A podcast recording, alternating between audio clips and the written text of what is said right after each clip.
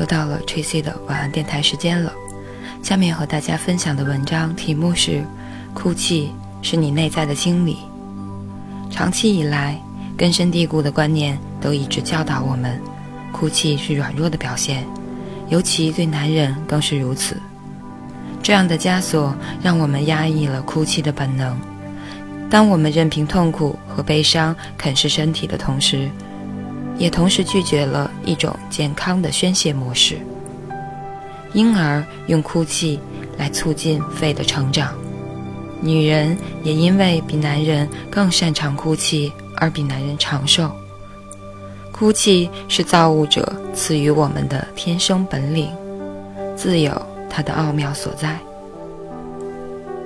眼泪能排毒。心理学家调查了一百三十七个人，并将他们分为健康组和患病组。患病组是溃疡病和结肠炎的患者，这是两种与精神紧张密切相关的疾病。结果发现，健康组哭的次数比患病组较多，而且哭后自我感觉比哭之前好了许多。进一步研究发现。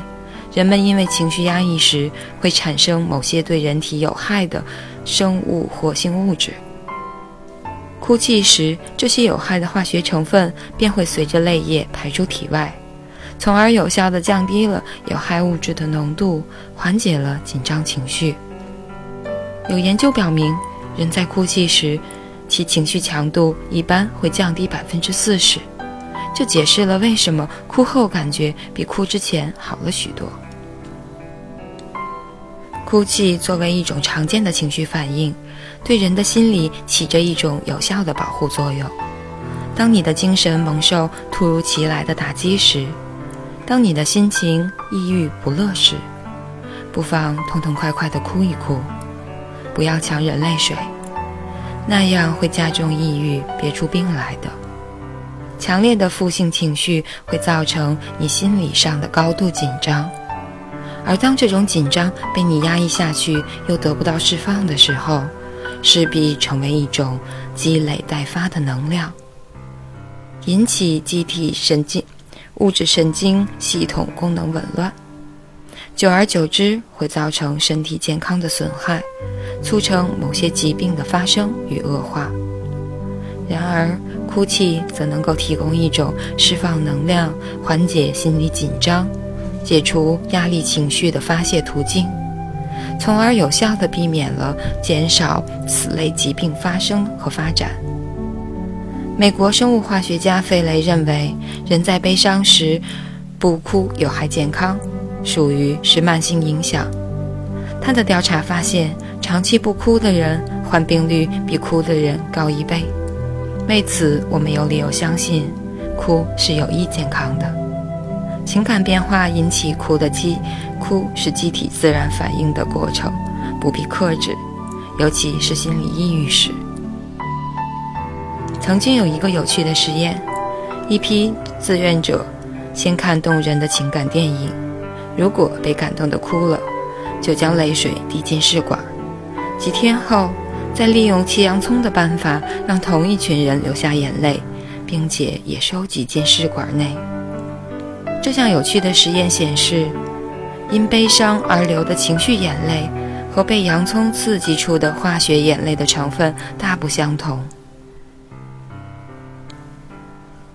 在情绪眼泪中蕴含着儿茶酚胺，而化学眼泪中却没有。儿茶酚胺是一种在大脑情绪压力下会释放出的化学物质。过多的儿茶酚胺会引发心脑血管疾病，严重时甚至还会导致心肌梗塞。所以，当我们落下情绪眼泪时，排除的有可能是致命的毒。找回哭泣的本能。既然哭泣自然健康，我们就要善加利用。但是成年后的我们，由于常年压抑的缘故，即使万分沮丧。却发现自己哭不出来了。如何才能恢复自己哭泣的本能呢？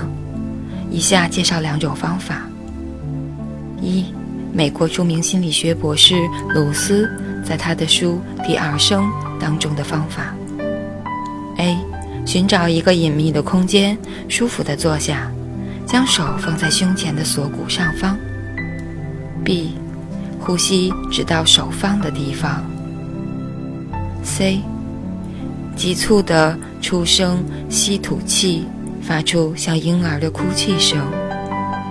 仔细倾听其中的哀伤。D. 回想伤心往事，允许自己流露软弱。接下来多次持续练习，如太阳穴隐隐作痛，就是压力积累的过多了，需要进行哭泣的时候。我们不用刻意逼自己哭泣，因为哭泣是心灵真正放松时的状态。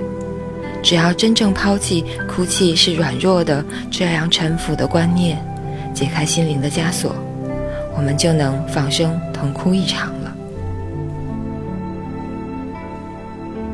感谢大家收听，我是塔罗斯 Tracy，晚安，好梦。